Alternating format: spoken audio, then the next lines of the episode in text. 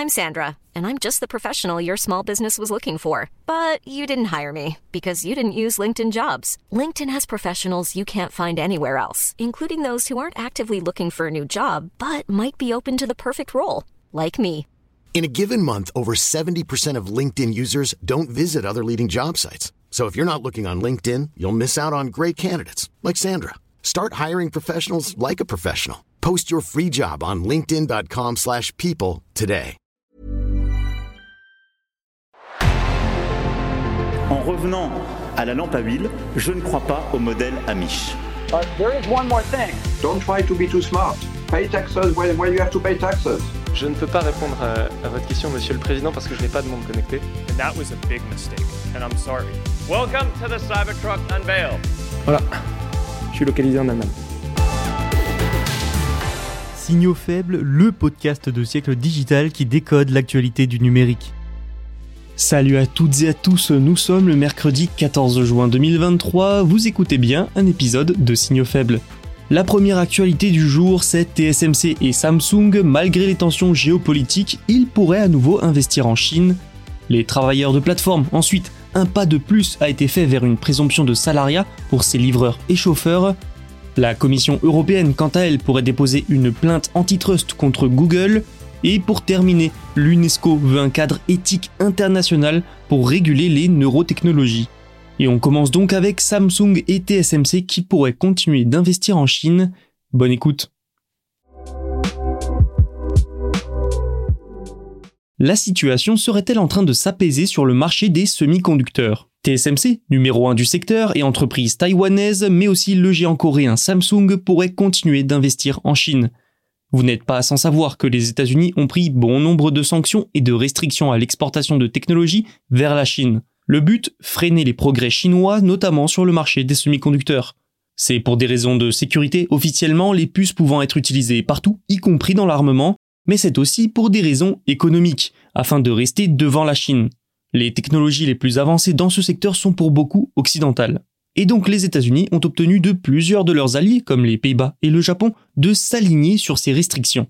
Toutefois, les Américains vont adoucir leur position pour ne pas se mettre en porte-à-faux avec eux. Selon le Wall Street Journal, le sous-secrétaire d'État au commerce des États-Unis, Alan Estevez, a affirmé que l'administration est prête à assouplir ses règles sur l'exportation de puces avancées vers la Chine. En fait, ces restrictions, pour le moins radicales, seraient adaptées pour ne pas nuire à ses alliés coréens et taïwanais et à leur fer de lance Samsung et TSMC.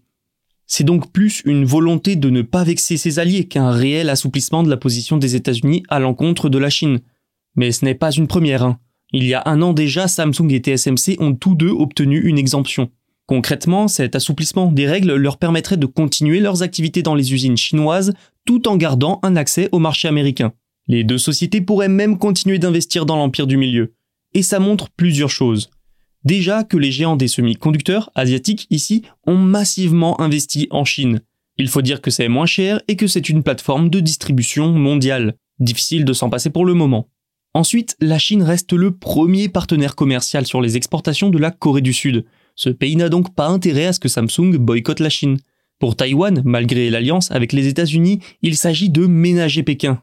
Et oui, les Chinois revendiquent Taïwan et ils disposent d'une grande puissance militaire. Enfin, ça illustre l'importance de la Chine dans l'économie mondiale, encore plus sur les semi-conducteurs. Même les États-Unis peuvent difficilement s'en couper, surtout que le marché des puces est particulier. Il est très difficile pour une entreprise ou un territoire de concentrer toutes les étapes de conception d'un semi-conducteur, ce qui amène une interdépendance entre plusieurs sociétés, mais aussi entre plusieurs pays. C'est donc une légère accalmie dans les sanctions américaines, mais attention, ça ne signifie pas pour autant un changement de doctrine. Parlons des travailleurs de plateforme maintenant, aussi appelés gig workers. Il s'agit des chauffeurs VTC ou encore des livreurs de nourriture comme Deliveroo ou Uber. Et il y a du nouveau au niveau de l'Union européenne. Vous le savez probablement, mais ces travailleurs ont le statut d'indépendants. Un statut qui ne leur donne pas droit aux congés payés, au chômage et j'en passe. Pour de plus en plus de personnes, ça pose problème. De nombreuses affaires sont portées chaque année devant les tribunaux pour ceux qui veulent changer de statut et pour beaucoup de responsables politiques, les plateformes ont une trop grande mainmise sur le travail des gig workers. Ces livreurs et chauffeurs seraient pour une partie de faux indépendants. Sur le papier, ils le seraient, mais pas dans les faits. Nous avons d'ailleurs fait un épisode de notre autre podcast Culture numérique sur ce sujet en avril, je vous invite à l'écouter. Fin 2022 donc, la Commission européenne a soumis une proposition de directive. Elle a proposé l'instauration d'une présomption de salariat. Le Parlement européen, lui, début février 2023, a voté en faveur de cette présomption, avec toutefois moins de conditions pour considérer les travailleurs comme salariés. Restait encore le Conseil de l'Union européenne. L'objectif est d'obtenir un texte final d'ici 2024. Et les choses ont à nouveau avancé. Les États membres de l'Union européenne sont en effet parvenus à un accord lundi sur cette présomption de salariat. Rappelons que 28 millions de travailleurs européens sont tout de même concernés. Et donc, selon les propositions approuvées par le Conseil européen, les entreprises qui contrôlent les horaires des travailleurs, ce qu'ils portent au travail et qui encadrent les commandes qu'ils peuvent accepter ou refuser, devront automatiquement les considérer comme des employés. Selon le Financial Times, aucun État membre n'a voté contre le projet. Mais l'Allemagne, l'Espagne, la Grèce, l'Estonie et la Lettonie se sont abstenus. Avec un tel texte, les conditions de travail changeraient, les coûts des plateformes augmenteraient énormément et les travailleurs auraient accès à des avantages sociaux. Maintenant, place au trilogue. Les discussions promettent d'être âpres et de porter essentiellement sur les conditions pour considérer un travailleur comme salarié. La Commission européenne pourrait déposer une plainte contre Google aujourd'hui. Les autorités antitrust européennes pourraient ensuite ordonner à Google de vendre une partie de son activité publicitaire selon Reuters. Pour la Commission européenne, ça entre dans des efforts pour réduire la domination du géant de la technologie dans les publicités numériques. En 2022, la Commission a lancé une enquête sur la présence massive de Google à tous les niveaux ou presque de la publicité en ligne, ce qui a fait naître des inquiétudes sur sa position dominante. Alors bon, il est rare que l'Union européenne ordonne une vente d'une partie d'une activité à une entreprise. Mais Google n'a pas vraiment joué le jeu, ce qui a agacé les régulateurs européens. Le géant américain n'a en effet pas répondu aux problèmes de concurrence déjà pointés. La question d'une domination de Google semble aussi logique, sa plateforme de publicité en ligne est la plus importante du monde, sa part de marché? 28% selon Insider Intelligence. Google occupe une position clé. Le géant peut collecter des données permettant aux annonceurs de cibler les annonces et vendre des espaces publicitaires, mais aussi fournir la technologie qui permet aux annonceurs de vendre leur espace.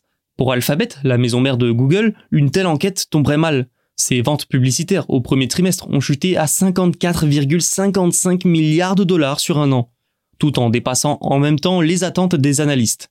Ce qui prouve que le marché de la publicité en ligne est encore un peu instable. Notons que la domination de Google dans la publicité en ligne a été de plus en plus remise en question ces dernières années, les plaintes de concurrence se sont multipliées et ont conduit à de plus en plus d'enquêtes antitrust. Plus tôt cette année, les États-Unis ont aussi lancé une enquête exigeant la vente d'une partie de ces activités. Évidemment, Google nie tout acte répréhensible, mais ça fait une autorité de plus maintenant et de poids qui demande une vente d'une partie de ses activités publicitaires. L'UNESCO veut mettre en place un cadre éthique pour les neurotechnologies. Selon l'organisme international, elle pourrait menacer les droits et les libertés fondamentales. Les discussions pour construire ce cadre débuteront le 13 juillet 2023. Il devrait être élaboré par des personnalités et des décideurs publics, des ONG aussi, des universitaires, des chercheurs ou encore des représentants du secteur privé. L'objectif, à terme, c'est que les 193 États membres s'engagent à respecter ces règles. L'UNESCO est habitué à encadrer des secteurs technologiques. Le génome humain ou encore l'intelligence artificielle, il y a deux ans, ont déjà fait l'objet d'un projet similaire. Les neurotechnologies mêlent neurosciences, informatique et technologie. Rien qu'en santé mentale, les solutions et les traitements pourraient tout simplement être révolutionnaires. Alzheimer ou bien Parkinson pourraient être traités, donc les bénéfices possibles sont immenses. Mais qui dit révolution technologique dit bien souvent inquiétude et dérive. Neuralink, startup d'Elon Musk par exemple, ne rassure pas grand monde sur ce sujet. Un exemple parmi tant d'autres de potentielles dérives, les données neuronales, qui seraient collectées sans consentement et que l'on produit sans s'en rendre compte, pourraient être exploitées vendues. Sans parler de l'impact de ces technologies sur le développement des enfants, de leur cerveau et de leur personnalité. L'UNESCO veut aussi empêcher qu'un jour, des personnes en bonne santé puissent dépenser des milliers et des milliers de dollars pour augmenter les capacités de leur cerveau. Pour convaincre et partager sa vision, l'organisation a présenté un scénario un poil catastrophiste pour le moment. Je cite, actuellement 50% des entreprises de neurotechnologie se trouvent aux États-Unis et 35% en Europe et au Royaume-Uni. Les neurotechnologies pourraient donner naissance à une nouvelle génération d'êtres surhumains, ce qui augmenterait les inégalités en matière d'éducation, de richesse et d'opportunités. Bon, nous n'en sommes pas encore là, mais l'UNESCO veut justement prendre les devants. Reste à voir à quel point ça impactera les entreprises du secteur. C'est la fin de cet épisode, merci de l'avoir écouté. Tous les podcasts de Siècle Digital sont disponibles sur siècledigital.fr et les plateformes de streaming. Vous pouvez aussi vous abonner. À demain. Hi, I'm Daniel, founder of Pretty Litter. Cats and cat owners deserve better than any old-fashioned litter. That's why I teamed up with scientists and veterinarians to create Pretty Litter. Its innovative crystal formula has superior odor control and weighs up to 80% less than clay litter. Pretty Litter even monitors health by changing colors to help detect early signs of potential illness. It's the world's smartest kitty litter. Go to prettylitter.com and use code ACAST for 20% off your first order and a free cat toy. Terms and conditions apply. See site for details.